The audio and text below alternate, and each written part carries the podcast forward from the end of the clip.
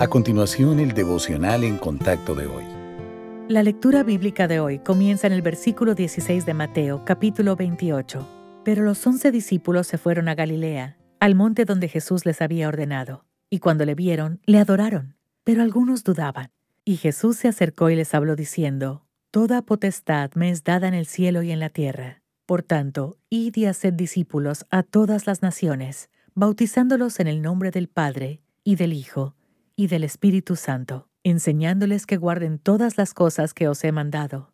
Y he aquí, yo estoy con vosotros todos los días, hasta el fin del mundo. Amén.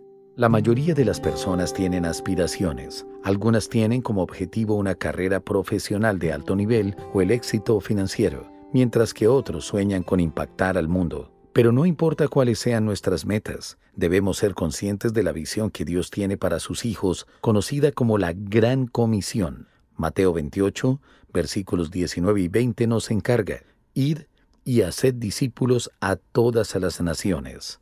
Pero ¿qué significa hacer discípulos?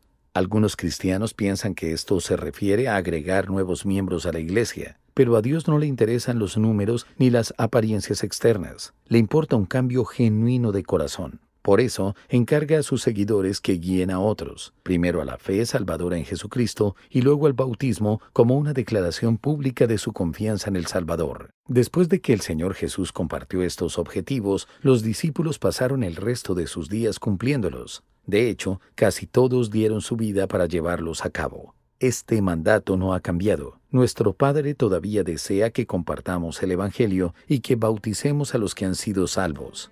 ¿Está usted viviendo con el propósito de Dios como su guía? Pídale la valentía para compartir su mensaje de esperanza y amor.